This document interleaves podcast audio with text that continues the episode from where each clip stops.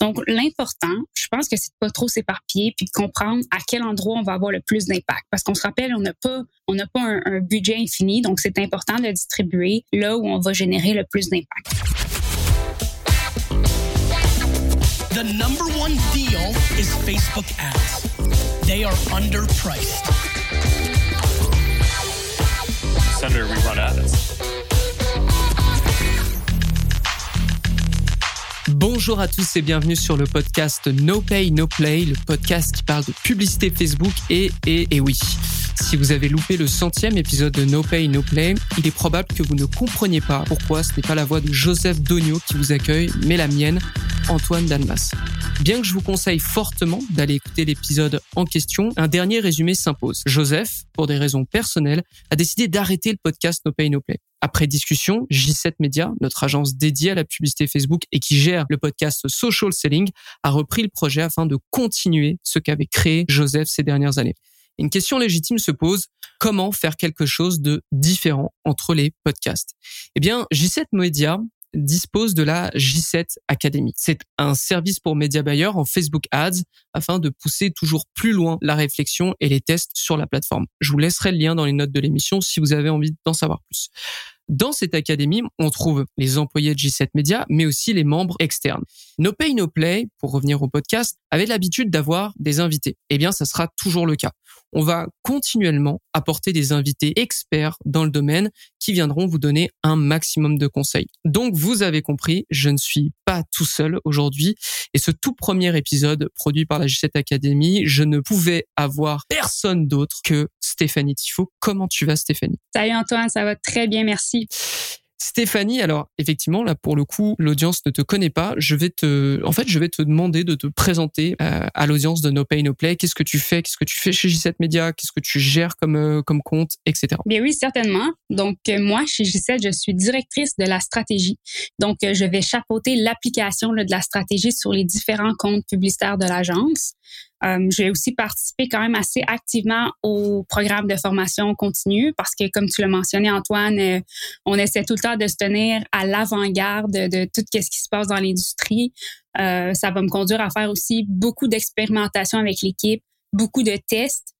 qui vont nous permettre de déterminer, OK, ben, qu'est-ce qui fonctionne bien, qu'est-ce qui est tendance en ce moment, euh, en Facebook Ads et euh, je vais utiliser toutes ces, euh, ces connaissances-là puis ces trouvailles-là pour déterminer aussi la grande orientation stratégique globale qu'on va donner aux grands événements comme le Black Friday, le Boxing Day. donc oui, c'est à peu près ça. Donc vous l'aurez compris, Stéphanie, c'est quelqu'un qui qui a une position très très globale sur les comptes Facebook, qui qui teste énormément et qui va très souvent revenir sur euh, No Pay No Play parce qu'elle euh, euh, elle a de très très bons insights à chaque fois. Si je si je synthétise, toi du coup tu pilotes la stratégie Facebook Ads chez J7, tu prépares les grands rendez-vous du calendrier comme le Black Friday et toute la fin d'année finalement. Cette position elle est parfaite aujourd'hui car j'aimerais te poser des questions générales sur la plateforme et d'ailleurs, on, enregistre en mars. Mais c'est quand le meilleur moment pour préparer le Black Friday sur Facebook Ads? Ah oui, c'est une question qui revient souvent. Puis on aime euh, beaucoup dire, euh, un peu à la blague, que le Black Friday, bien, ça se prépare dès le début de l'année. Puis euh, c'est quand même tout à fait vrai. Parce que quand pense, pour avoir un bon Black Friday, bien, il y a des caractéristiques communes là, à tous les comptes qui réussissent très bien, sont essentielles. Puis ces caractéristiques-là se résument à peu près à avoir une croissance significative year over year. Donc, quand on parle de croissance, on comprend que ça se prépare tout au long de l'année. Qu'est-ce qu'on veut dire par là? Bien, évidemment, ça nous prend une croissance au niveau du trafic. OK? C'est certain que euh, si on a une, une, croissance de trafic significative entre 30 et 100% en moyenne avec euh, l'année précédente, et ça, on met toutes les chances de notre côté d'avoir un super beau Q4. On va aussi avoir d'autres éléments comme le euh, maintenir un bon taux de customer return rate, ok, donc la loyauté de nos audiences. Il faut inciter le réachat. Si on est capable de garder euh, ce ratio-là élevé, bien encore là, on va augmenter nos chances d'avoir un très très beau Black Friday. À l'opposé, il faut aussi travailler beaucoup beaucoup notre acquisition. Donc, les comptes qui vont avoir des beaux Q4, bien, euh, ils vont avoir euh, fait beaucoup d'acquisitions euh, au cours de l'année. Et ils vont aussi avoir conservé un, un, taux de conversion de leur site. Ils vont l'avoir soit travaillé, euh, ils vont l'avoir augmenté. Habituellement, c'est dans les taux de 2,5% et plus. Puis tout ça combiné à un average order value quand assez haut. Là. Euh, les comptes qui vont travailler à avoir du 100 et plus d'average order value. Mais tout ça, ça va contribuer à faire un bon Q4. Euh, vous allez voir que ça, c'est des éléments très, très, très macro. Mais sinon, euh, peut-être au niveau de la planification, là, pour ceux qui se, posent la question, là, en juillet et début septembre, tout dépendant de la taille de l'entreprise, euh, c'est c'est bonne, un bon approximatif. Ça, paraît dingue hein, qu'on parle du Black Friday fin Q1, mais comme comme tu l'as dit Stéphanie, et ces chiffres, tu les sors d'une étude de tous les comptes Facebook Ads qu'on gère et qui ont fait le Black Friday, le dernier Black Friday c'est pas à partir de septembre qu'on essaye d'atteindre plus de 30% de trafic ou plus de 100% de trafic euh, sur euh, sur l'année précédente par rapport à l'année précédente. Donc voilà, c'était c'était une petite piqûre de rappel. On aura l'occasion évidemment d'en reparler du Black Friday avec euh, toutes les stratégies, etc. Mais je voulais je voulais déjà vous mettre vous mettre un peu le pied à l'étrier. Le Black Friday, ça commence dès maintenant. On enchaîne. À quel point et c'est c'est intéressant parce que ça se conjugue bien avec ce que tu viens de dire. À quel point c'est important au Facebook Ads d'avoir un accès au back-end de son client. Back-end dans le sens au rapport que fait son e-commerce, donc avoir accès au Shopify de votre client ou avoir accès au site web pour suivre les conversions, pour suivre les leads, pour suivre les cohortes, etc. C'est euh, définitivement un point essentiel. Tu j'aime ça comparer un petit peu que de dire que regarder le Ads Manager, euh, seulement le Ads Manager, là, sans regarder le back-end, c'est un petit peu comme être un myope puis pas porter de lunettes. Là. On va tellement avoir un portrait euh, hyper flou euh, et pas nécessairement représentatif du portrait aussi macro de l'entreprise. Donc, très important de pouvoir suivre euh, certaines métriques du back-end, que ce soit le volume de vente, les taux de conversion, aussi de calculer nos ROI en fonction des résultats globaux, euh, de pas aussi focuser euh, notre attention sur une seule plateforme. Je crois que c'est définitivement rendu nécessaire. On le sait aussi avec Facebook, euh, qui peut avoir euh, des, des, des, enjeux de, de, tracking parfois, donc très important de toujours contre-vérifier avec notre back-end. Et euh, j'irais même encore un petit peu plus loin, Antoine, et même euh, si vous avez un, un, relativement gros compte qui utilise plusieurs canaux publicitaires, donc en plus du back-end, avoir un logiciel d'attribution indépendant, qui va avoir son propre pixel puis qui va être capable de vous donner une vue d'ensemble vraiment des performances réelles de chaque canal. Là, ça c'est encore euh, c'est encore le pousser plus loin. Je pense par exemple à Triple Well, triple baleine en français. Voilà, je c'est absolument pas sexy, mais globalement c'est ça. Euh, effectivement, Triple Well c'est quelque chose qu'on utilise avec beaucoup de Shopify dès lors qu'ils ont plusieurs canaux d'acquisition et qu'on aime un peu avoir une contre-vérification, comme tu dis. Euh, je te propose de rentrer pleinement de l'apprentissage. Quand tu as un compte qui te pose problème, comment évalues-tu les actions à mettre en place pour y remédier? Aussi C'est quoi les métriques que tu suis continuellement dans ton travail? Oui, ben on utilise à l'interne une méthode qui s'appelle le pacto. Donc le pacto, c'est vraiment pacto. Ouais. Ouais. le pacto, c'est une, une, méthode qui va vraiment nous permettre d'avoir une vue euh, holistique d'un compte. Ça va vraiment nous permettre d'aller en profondeur dans, une, dans nos analyses afin de comprendre spécifiquement qu'est-ce qui fonctionne de qu'est-ce qui fonctionne pas. Donc ça va nous permettre aussi de pas faire des optimisations au hasard. Donc chaque lettre du pacto co correspond à un élément d'analyse important. OK, le paramétrage, l'audience, les créatifs, le tunnel de vente et les offres. Ensemble, là, ces cinq paliers-là, euh, ces cinq niveaux ok d'analyse qu'on doit continuellement suivre quand on a un e-commerce. Moi, tout comme euh, tous mes euh, camarades et mes collègues à l'interne, on utilise cette méthode pour analyser nos comptes. Ça nous permet vraiment de rien oublier et faire des liens entre différentes métriques, en différents niveaux qui va nous permettre de poser les bonnes optimisations. Maintenant, euh, tu m'as posé une question côté métrique, mais il y a beaucoup, beaucoup de métriques de base que j'utilise sur un compte e-commerce. Puis je pourrais peut-être vous parler un petit peu de mes préférés. Là. Je pense que c'est euh, vraiment important d'avoir, par exemple, dans ces colonnes de performance, mettre des fenêtres d'attribution, s'assurer qu'on est vraiment tout le temps dans la bonne fenêtre d'attribution pour comparer nos résultats, avoir notre budget par jour, voir la, la, la, corrélation aussi entre notre budget par jour, notre montant dépensé. Ça, qu'est-ce que ça va nous aider? Ça va nous aider, et oui, à voir comment on dépense, mais aussi évaluer, ah, est-ce que je dépense trop sur une campagne en fonction de d'autres de d'autres métriques, comme par exemple la fréquence. Euh, donc, important à voir également.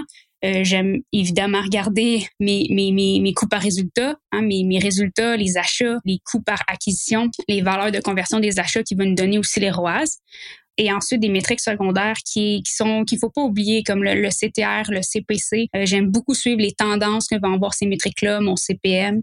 Euh, ça va me donner aussi euh, beaucoup de d'insight de, un petit peu sur comment la plateforme, comment la compétition aussi va se comporter, euh, comment vont, vont performer aussi mes euh, mes assets euh, publicitaires. Je, je, veux rebondir sur le pacto. Effectivement, c'est la méthode qu'on mmh. applique partout. C'est on le rabâche dans la G7 Academy, on le rabâche même en interne, mais le pacto c'est vraiment quelque chose de surpuissant dans le sens où Euh, voyez ça un peu comme une pyramide finalement, avec paramétrage en haut, audience, créatif, tunnel de vente, offre. L'offre est en bas. Pourquoi? Parce que l'offre, en fait, c'est la base de votre campagne. Si vous avez une mauvaise offre, tout le reste ne fonctionnera pas. vous avez beau avoir les meilleurs paramétrages, les meilleurs créatifs, si votre offre elle ne correspond pas à ce qu'attend votre public ou du moins elle est mal communiquée, euh, ça passera juste pas. Et pourquoi le paramétrage est lui tout en haut euh, de cette pyramide? Eh bien, c'est parce que c'est l'optimisation la plus rapide à mettre en place pour avoir des changements si vous en avez besoin. Par exemple, vous avez une campagne qui ne fonctionne pas, vous avez de très bons créatifs et qui, voilà, par exemple, commence à, diminuer au niveau de la performance, vous pouvez cesser cette campagne, la lancer dans un format dynamic creative. Donc, vous savez, le dynamic creative, c'est juste un paramétrage au niveau des audiences, il me semble. C'est ça, au niveau des audiences, qui vous permet de d'uploader, par exemple, 5 visuels, 10 copies, 10 titres, 10 descriptions, quelque chose comme ça, pour en faire un, espèce de Rubik Cube. Et, et en fait, ce qui va être dingue, c'est que malgré que dans votre ancienne campagne, vos meilleures publicités, elles ne fonctionnaient plus, le simple fait d'avoir changé un, paramétrage peut complètement relancer tous vos résultats. C'est impressionnant. Et c'est pour cette raison qu'on utilise la méthode Pacto, du coup, euh, comme tu as pu le mentionner, paramétrage, audience créative, tunnel de vente, offre. Chaque palier euh, vous apporte des solutions quand vous avez des problèmes à ces niveaux-là, justement. En parlant de meilleures pratiques, Stéphanie, qu'est-ce que tu observes en ce moment, tout compte confondu, chez G7 Media? Bien, les comptes qui vont le mieux performer souvent sont ceux qui vont avoir une orientation stratégique claire associée à, on va dire, une, structure optimale. Donc, une bonne structure de compte, c'est tellement important. Puis c'est vraiment la base d'un compte. On parlait aussi de, paramétrage. Donc, bien paramétrer son compte, c'est définitivement bien se positionner pour avoir du succès. Euh, donc, définir le but de chacune des campagnes, choisir les bonnes audiences, s'assurer aussi que nos audiences soient pas trop petites, pas trop éparpillées non plus, afin d'aligner nos messages en fonction de nos cibles. Si on est capable d'avoir une belle structure par funnel, acquisition, réengagement, remarketing, déjà ça, on structure notre compte pour du succès. Puis les meilleurs, euh, les, les, comptes les plus performants ont ce genre de structure-là euh, d'implanter. Puis une autre caractéristique commune, euh, ça pourrait, ça serait que les comptes les plus performants ont des, toutes des publicités de type winning ad.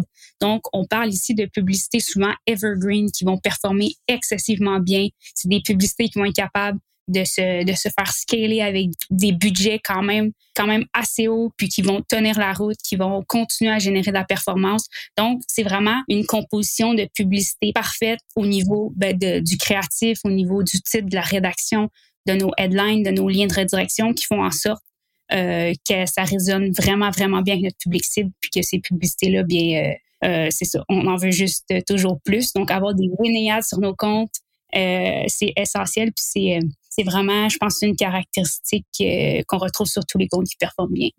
Winning ad, je, vais juste préciser parce qu'on a on a un vocabulaire qui est particulier un peu chez G7 Media. Quand on parle de winning ad, c'est les meilleures publicités, c'est celles qui fonctionnent tout le temps et qu'on peut mettre dans des nouvelles campagnes on sait que si on les met dans des nouvelles campagnes, s'il y a un problème, ça devrait pas être à cause de ces de ces publicités parce qu'elles ont démontré une preuve de, de succès. Et quand on parle de evergreen, c'est une manière de d'expliquer, de dire, de, de, de parler de campagnes qui sont là pour rester le plus longtemps possible. Vous savez, euh, par exemple, avec des e-commerce, et je pense que tous les e-commerçants en Facebook Ads ont déjà fait ce genre de campagne, mais vous pouvez avoir des, euh, des campagnes qui sont en durée de vie parce que euh, vous les lancez, parce que vous avez une promo, vous avez une offre et, euh, et du coup cette campagne elle va elle va jouer de de, euh, du lundi au samedi et après elle va s'arrêter. Les, les, campagnes, ce qu'on appelle les campagnes evergreen, c'est vraiment des campagnes qui sont censées rester, qu'on va optimiser, optimiser, optimiser pour qu'elles tiennent le plus longtemps possible parce que vous le savez très bien, mais plus vous avez de l'expérience sur une campagne, bah, nécessairement euh, euh, meilleure sera l'optimisation de la part de l'algorithme de, Meta. Tu as parlé de structure et j'ai une petite question piégeuse parce que on a tous dû démarrer par ce niveau. Comment gères-tu un compte qui vient de se lancer ou en tout cas qui a un budget limité? Ça serait quoi tes, premiers objectifs? Mais ben oui, puis euh, c'est fun que tu, me, poses cette question-là parce qu'on vient tout juste de faire un lancement similaire là, sur un compte qui n'avait pas fait de publicité depuis un, un, bon moment. Puis on commençait vraiment sur un compte, on va dire vide en guillemets là, euh, donc pas de nouvelle campagne. Donc, on, recommençait comme un petit peu à neuf. Donc, l'important, je pense que c'est de pas trop s'éparpiller puis de comprendre à quel endroit on va avoir le plus d'impact. Parce qu'on se rappelle, on n'a pas on n'a pas un, budget infini, donc c'est important de distribuer là où on va générer le plus d'impact. Ça va souvent aller en fonction des objectifs. C'est les objectifs euh, du client, donc vraiment important de bien les définir. Dans notre cas, on a immédiatement commencé à mettre en place une structure de campagne et d'audience très, très logique par. Donc là, je viens de vous parler d'un dénominateur commun sur les campagnes qui était la structure, et c'est la première chose qu'on a qu'on a mis de l'avant. Donc, on a mis une campagne en acquisition, une campagne en réengagement et une campagne euh, pour les gens qui ont interagi euh, avec le brand très, très, très récemment, dans les 30 derniers jours. Donc, les vues de panier, les ajouts au panier, donc des audiences fraîches en euh, Dynamic Product Ad. Donc, on s'est créé une, structure simple, trois, trois campagnes seulement. Et après, on a pris le temps de très, très bien établir la ligne directrice créative, surtout au niveau des messages qu'on voulait faire passer. Puis euh, le tour était quand même joué, ça s'est super bien passé, on a eu des bons résultats. Et après ça, le but c'est de poursuivre en optimisant le tout. Mais euh, pour un nouveau compte, c'est vraiment une façon euh, quand même assez simple et intelligente de se lancer, d'y aller avec juste quelques campagnes, bien aligner nos messages, bien aligner nos créatifs, puis ça devrait être, ça devrait bien aller. Totalement. Il faut comprendre que le, problème quand on se lance, c'est qu'on a peut-être envie de tester. Et d'ailleurs, je le vois euh, parce que quand on quand on va voir des, des comptes de prospects qui aimeraient bien travailler avec euh, avec J7 Media, je le vois assez régulièrement. Le problème quand on se lance, on a envie de tester plein de choses. On a envie de euh, d'en mettre plein parce que Facebook vous permet d'en mettre plein dans vos campagnes. Mais euh, le point, c'est que très souvent, dans nos propres campagnes, on va avoir deux, trois audiences grand maximum. Exact. Deux, trois publicités pour chaque audience grand maximum. Donc, très simplement, hein, si vous avez un budget qui est de, je sais pas, les 50, 50 euros par jour et que euh, et que votre votre coût par acquisition, donc votre coût par achat, votre à tout carte, etc. Il est, euh, je sais pas, à 25 ou peut-être 15. Et lorsqu'on se rend sur votre campagne, vous avez trois quatre audiences. Dans ces trois quatre audiences, vous avez trois quatre publicités et vous êtes simplement en train de dilapider votre argent de 1 et en plus, ce qui est fort probable, euh, ce qui va se passer très régulièrement, c'est que 80% va partir de votre budget journalier va partir sur un seul élément, 15% sur un deuxième élément, et le reste va se partager les miettes. Donc vous n'aurez aucune réponse à vos tests et vous ne saurez pas si véritablement ce que vous vouliez tester peut fonctionner parce que euh, ça n'obtiendra pas le budget nécessaire. Donc ça, c'est vraiment quelque chose que euh, que je vous recommande et que que as poussé Stéphanie. Faites simple ayez une structure légère. Euh, mettez vraiment en compétition des trucs euh, euh, qui peuvent avoir assez de budget ou en tout cas qui, qui, qui, peuvent ouais qui peuvent avoir assez de budget euh, sur une même journée pour prendre des décisions. Il est vrai et on aura on aura l'occasion je pense d'en parler dans d'autres épisodes mais nos plus gros comptes ce sont des comptes qui ont beaucoup de campagnes. Après à l'intérieur de ces campagnes, il n'y a pas beaucoup d'éléments parce que l'objectif chaque élément est est un minimum de budget. Alors nous ce qu'on vous recommande quand vous vous lancez c'est d'avoir peu de campagnes pour éviter de disperser votre argent mais c'est certain que lorsque vous commencez à avoir beaucoup de beaucoup de, volume de dépenses, là vous pouvez vous permettre de scaler, ce qu'on appellera scaler pour augmenter le budget sur euh, sur un compte ou même augmenter le budget sur une campagne. Mais nous, ce qu'on ce adore faire, c'est scaler de façon horizontale, c'est-à-dire en ajoutant dans votre compte des euh, des campagnes. Donc c'est beaucoup plus facile d'augmenter votre votre budget en faisant ça plutôt qu'augmenter petit à petit le, le budget d'une seule campagne. Donc c'est parfait, c'est parfait. Ça ça, ça correspond exactement à ce que je m'attendais euh, de, de ta part, Stéphanie.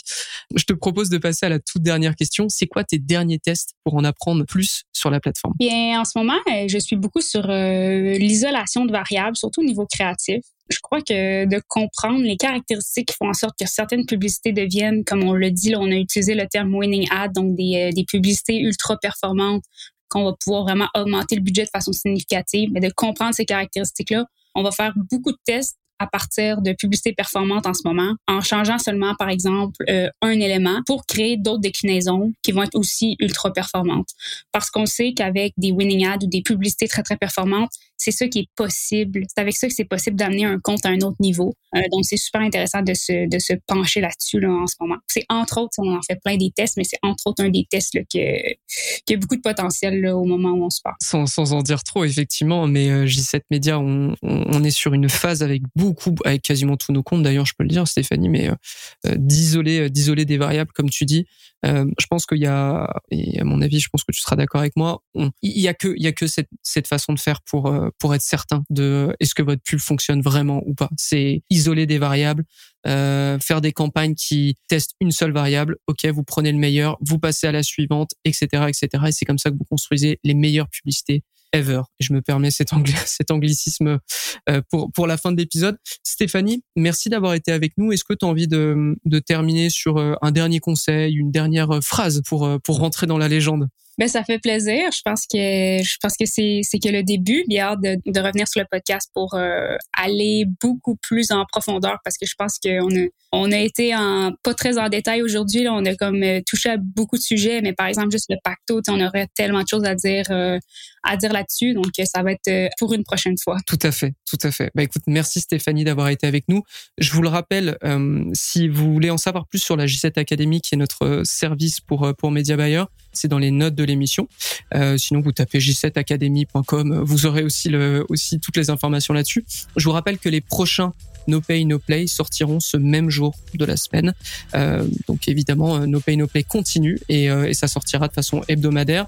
Et si vous voulez me faire un commentaire, si euh, si vous voulez voilà échanger un peu sur sur No Pay No Play, n'hésitez pas à m'écrire sur LinkedIn. Je, vous rappelle, je m'appelle Antoine Dalmas. ça sera avec grand plaisir que j'échangerai avec vous. On pourra parler de, tout et de rien. Et, et même d'ailleurs, je, je, fais ça très souvent, mais quand un auditeur vient me parler, j'adore lui, lui, poser la question qu'est-ce que tu aimerais comme comme épisode sur le, sur le podcast et je fais en sorte que cet épisode arrive. Donc vous avez tout intérêt à venir me proposer par exemple des, euh, concepts d'épisodes ou, euh, ou un sujet que vous voulez que je traite. Stéphanie, merci encore d'avoir été avec nous. Merci à tous de nous avoir écoutés sur No Pay No Play. Je vous souhaite une excellente journée et je vous donne rendez-vous au prochain épisode. À très vite.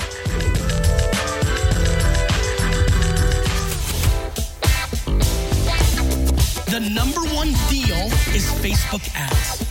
they are underpriced.